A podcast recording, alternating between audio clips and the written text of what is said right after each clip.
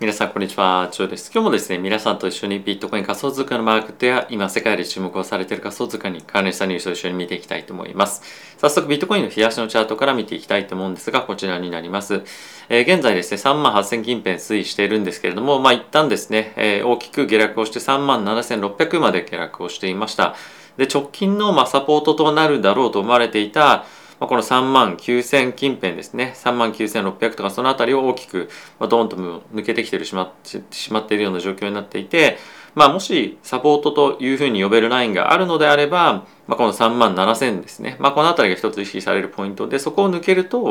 もう3万というところを目指して下落するんじゃないかっていう見方が出てきやすくなると思います。でプラスそれに加えて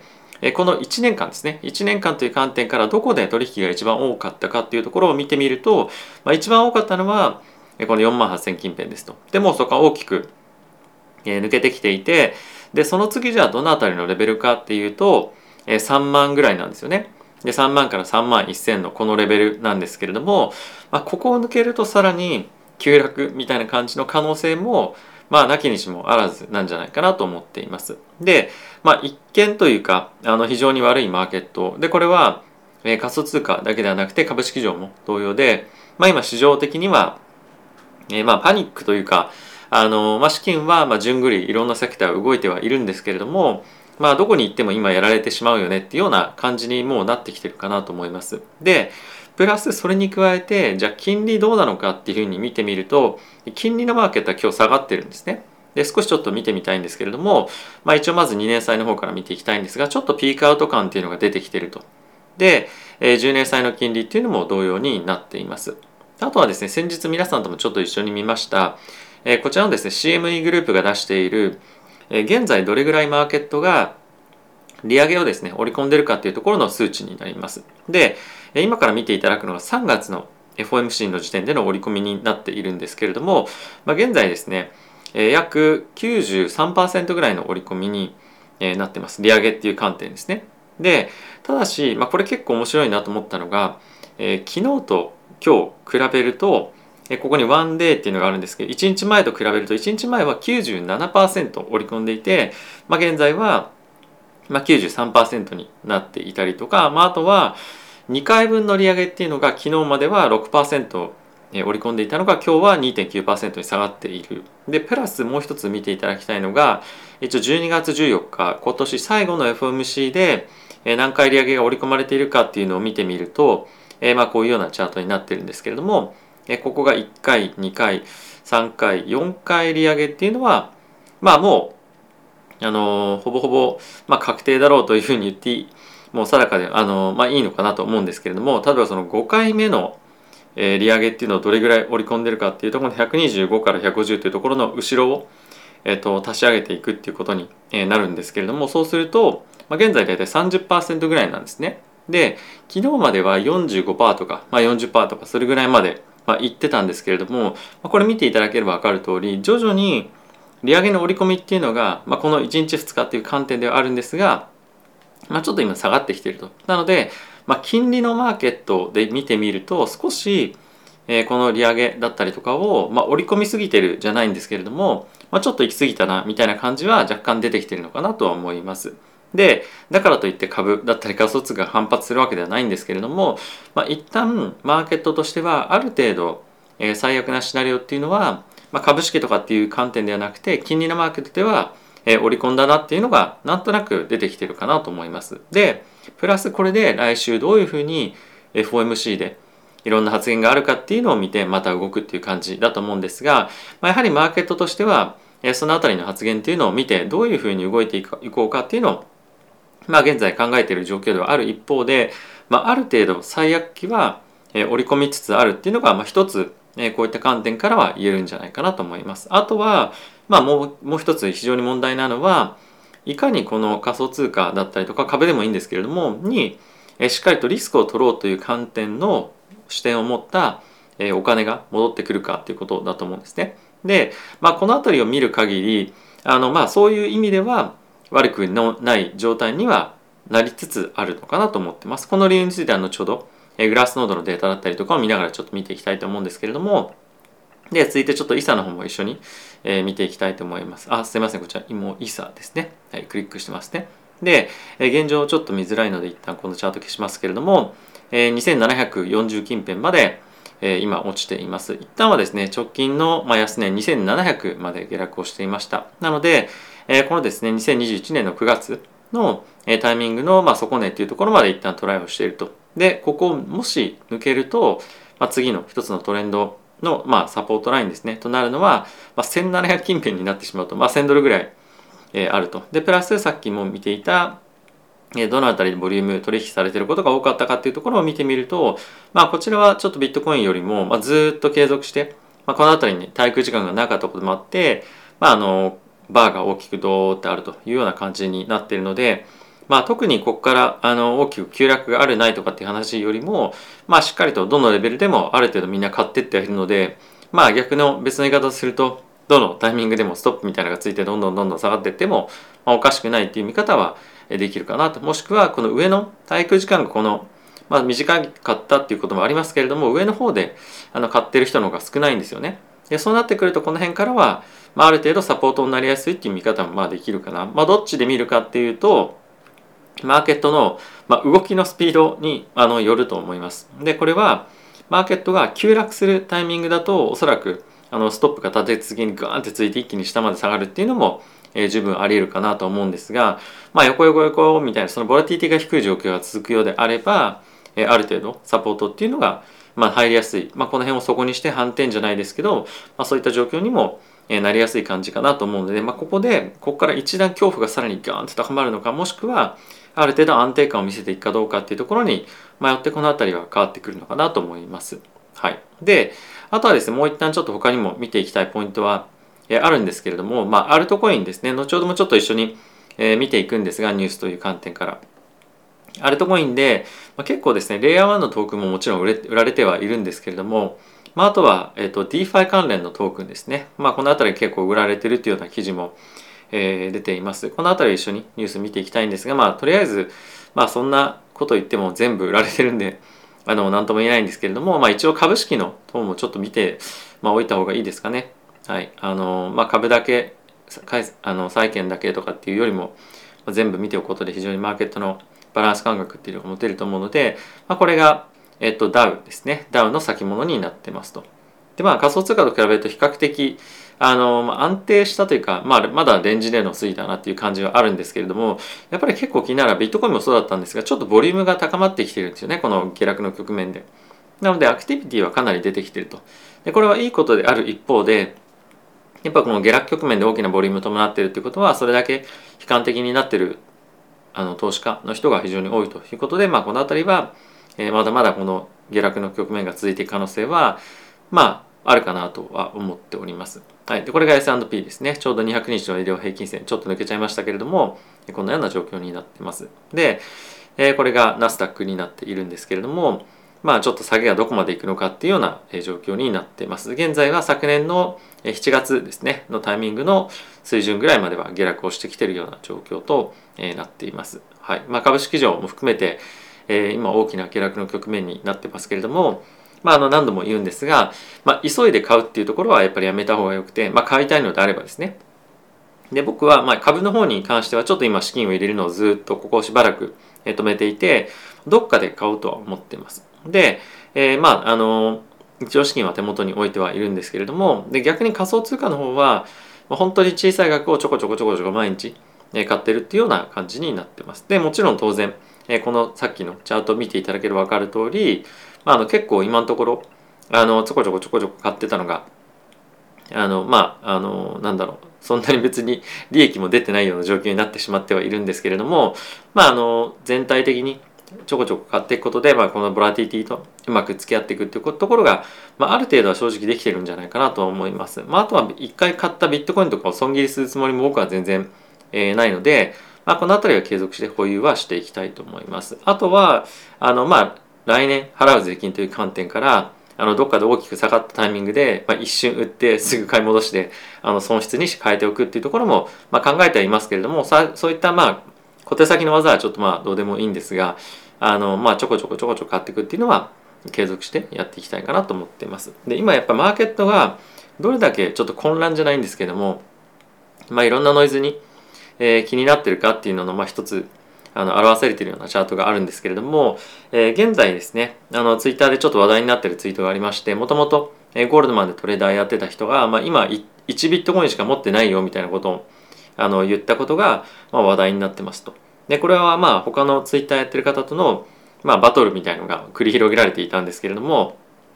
まあ、こういったその「えあの人1ビットコインしか持ってないの?」みたいな感じのなんかすごい有名なトレーダーなんですね。なので、まあ、そういった感じのことが、まあ、ニュースとして取り上げられたりとか、まあ、それが原因で落ちてんじゃないかみたいなことが言われてるぐらい、まあ、結構今パニックにというか材料がない中で、えー、どんどんどんどん売られてると、まあ、材料がないと言うとちょっとおかしいんですけどもやっぱ金融緩和の縮小っていうところがフォーカス当てられて、まあ、それで、えー、まあリスクがどんどんどんどんオフになっていってるというところではあると思うんですが、まあ、そういったこともニュースになるぐらい今マーケットっていうのは、まあ、材料探しというかちょっと混乱しているような状況になってるかなと思います。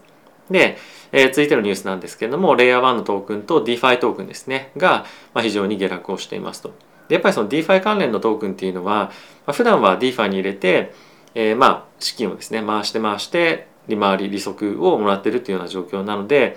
あの、まあ、安定的にそこに入れておいて、安定な利回りをもらうっていうところが目的だとは思うんですけれども、やっぱりこういった急落のタイミングで、いやそんなの持っててもしょうがないわみたいなもうトークンの価格も下がるし利回りもらってももうそれ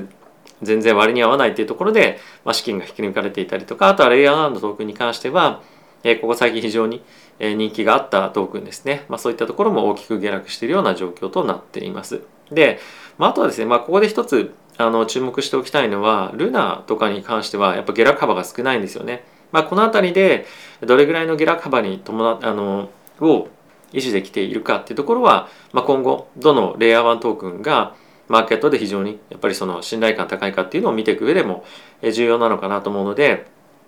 まあそういった観点で見ておくといいんじゃないかなと思います。あとはやっぱりアトムですよね。まあ今日は10%ぐらい確か下落していたと思うんですけれども、まあチャート見てると、まだこのガチャガチャやってるレンジの中での下落っていう感じでもあるので、まああのルナだったりとかアトム、まあこの辺りの強さっていうのは非常に際立ってるかなと思うので、引き続きこの辺りはウォッチしていきたいかなと思っております。はいまあ、あとはですね、これ、えー、ビットコインの、まあ、レベル感、まあ、テクニカル分析にはなってしまっているんですが、まあ、テクニカルっていうほどでもないんですけれども、まあ、さっき言っていたあの次のストロンガーサポートっていうところで、えー、3万近辺が意識されていますよというような、えー、まあ、解説ですね、まあ、こういったのも出ていますと。なので、まあ、一旦こういうふうにあの3万近辺サポートみたいな感じで意識すると、まあ、結構そこまでもう下がりきるっていうことが結構あったりもするので、まあ、3万ぐらいまである程度下がってくるっていうのは準備をしながら待っていた方がいいんじゃないかなと思っています。まあ、どっかで買いたいなと思ってる人は、まあ、ちょこちょこ買うんだよっていう人とはまた別にどっかでガツッと入りますっていう人はこの辺りの3万ドル近辺のレベルを一つ見てもいいのかなと思っております。続いてはグラスノードのデータ見ていきたいと思うんですが今日見ていく見方としては今ポジティブに見てる人たちっていうのはどんなところを見てポジティブに言ってるかっていうのをちょっと一緒に見ていきたいと思います。で、まあ、一番やっぱり重要なのはえっと、こちらになります。左上のチャートなんですけれども、え総発行枚数、ビットコインの総発行枚数に対して取引所に置かれているビットコインの、まあ、割合というか枚数ですね。これがどうなってるか。で、ここは一旦ちょっとこの1ヶ月、2ヶ月のタイミングで、え上昇はしていたんですけれども、またダウントレンドに入っていますと。なので、えだんだんだんだんビットコインを取引所から引き上げて自分のウォレットに移してる人が、まあ、増えてきてますねと。で、それはどういう意味かっていうと、売り圧力がマーケットで減っていくんじゃないかっていうふうに、まあ、彼らは見ている。で、プラスもう一つ加えて、まあ、これがですね、ビットコインの左のですね、側が、えっと、トリトレーディングのボリュームになってます。ここ最近非常に大きく上がってきているんですけれども、で、右が建玉ですね。なので、どれぐらいの人がレバレッジを取引、レバレッジ取引しているかっていうところになっていますと。で、どんどんどんどん取引のボリュームっていうのは上がっていってるんですけれども、で、これが下がっていってるってことは、まあ、今みんなポジションを解消していってる。つまり、レバレッジの割合がですね、どんどんどんどん減っていってるというような、まあ、割合というか量ですね、が減っていってるっていうような状況になっています。で、まあ、これは一応ちょっと見ておきたいのが、ファンディングレートですね。まあ、今の現状としては、少しずつ買いのフローっていうのが、まあ、増えてきてるじゃないですけれども、徐々に、まあ、そういった逆張りみたいな動きをしてる人が、増えてきてますねと。まあこれはあの取り方にもよると思うんですけれども、まあ短期で入ってる人たちっていうのはもっとドーンと下がればまあ多少とショートじゃないかあのストップみたいな感じで大きく下げるっていうのもあるので、まあ、この辺り一つ、まあ、参考程度に見ておいていただきたいようなデータかなと思います。あともう一つはですねこれ結構面白いなと思うのが、えっ、ー、とこれですねステーブルコインサプライレシオなんですけれどもビットコインの時価総額に対してどれぐらいステーブルコインのまあ割合があるかっていうようなものになってます。はい、でこれがですね今どんどんどんどん下に下がっていってるんですけれども下に下がれば下がるほどえっ、ー、とビットコインの割合ビットコインに対してステーブルコインがどれぐらいたくさんあるかっていうような、まあ、ものになってるんですね。でこれ計算式が上が、えっと、ビットコインの、えー、時価総額上っていうか分分子ですかね。で分母が、えっと、ステーブルコインの、まあ、総発行量になっています。なので、まあ、下に行けば行くほどよりビットコインのマーケットに対してステーブルコインがどれぐらいあるか、まあ、潜在的な、まあ、買いのえー、可能性可能性というかまあ買いの何て言うんですかねパワーがどれぐらい溜まってるかっていうようなものになっていますと。でこれはまだ今かなり低い状態にはなってきていて、えー、昨年の7月ぐらいのタイミングまで下がっていってると。でまあここからマーケットは反転をしてるんですけどもまあそれぐらいの、えー、結構恐怖水準というか、えー、サプライのまあその何て言うんですかステーブルコインのが今パワーとして溜まってますよみたいなところを見てるというわけですね。はいまあ、なのでこのこの辺りを見てみるとまあ、状況としては悪くはないなというふうにはまあ言えなくはないかなと思います。ただしこれはあのレバレッジでポジションを持ってる人からすると全くそう思えないよねっていうのは現状のマーケットだと思うので基本的にはロングでビットコインを買っていく人たちがどう見てるかっていうところの見方になるんじゃないかなと思っています。はいまあ、あとは実際そのフローっていう観点で見てみるとフローって言ったらおかしいですけどもあの今資金の動きとしてはこれビットコインのウォレットの数ですねアドレスの数がどれぐらいあるかっていうのがあるんですけどもまあこれ徐々に増えてっていうのは、まあ、一つあるかなと思う一方で結構急激に減らしているのがビットコインが100枚以上、ま、持ってる人たちが、ま、どんどんどんどん今急激にこのマーケットと、ま、合わせるような形でえ売ってってると。で、プラス、まあ、これ本当に1日だけの動きなんで、まあ、これがトレンドになるかっていうのは別なんですけれども、まあ、クジラというふうに言われてる人たちの数が、今少しドーンと減ったと。で、これはやっぱりビットコイン持ってる人たちが、まあ、持ってる人というか、まあ、クジラがドーンと売ったというような意味になるので、まあ、この辺りはクジラが少し売っていたりも、このタイミングではしているかなと思います。はい。まあ、いずれにせよですね、あの、さっきのビットコインの、えー、総発行枚数のうちどれだけ取引所にあるかっていう数字を見てみると、えー、どんどんどんどん今下がっていってると。で、それは、まあ、クジラ、もしくはその多くの人がビットコインをマーケットで買ってえ、ウォレットに移してるんじゃないかっていう見方をしている人が、まあ、いたりもするので、まあ、あのマーケットへの健全化っていうのは、まあ、間違いではないかなと思う一方であの、まあ、ポジションを持ってるのはそれなりにきついよねっていう感じですよね。でこちらが、えー、イーサの状況になってるんですけれどもこちらも同様ですね。えー、総発行枚数に対して、どれぐらい取引所にイーサがあるかっていうのは今下がってきてる状況にはあるかと思います。でこれ通常は通常はっていうかまああの長期で考えると、え、ポジティブなニュースにはなるんですけれどもこれがまあこの短期間のこの1週間とか1ヶ月とかっていうのでは、まあ、聞きづらいっていうのは実際問題あるのかなと思うので、まあ、この辺りは参考程度にあの一つ見ておくような情報かと思います。でこちらも同様ですね、えー、縦玉イーサリアムの先物の縦玉はどんどんどんどん減ってきてしまっていると。でこの辺りは、まあ、やっぱり過度な動きっていうものが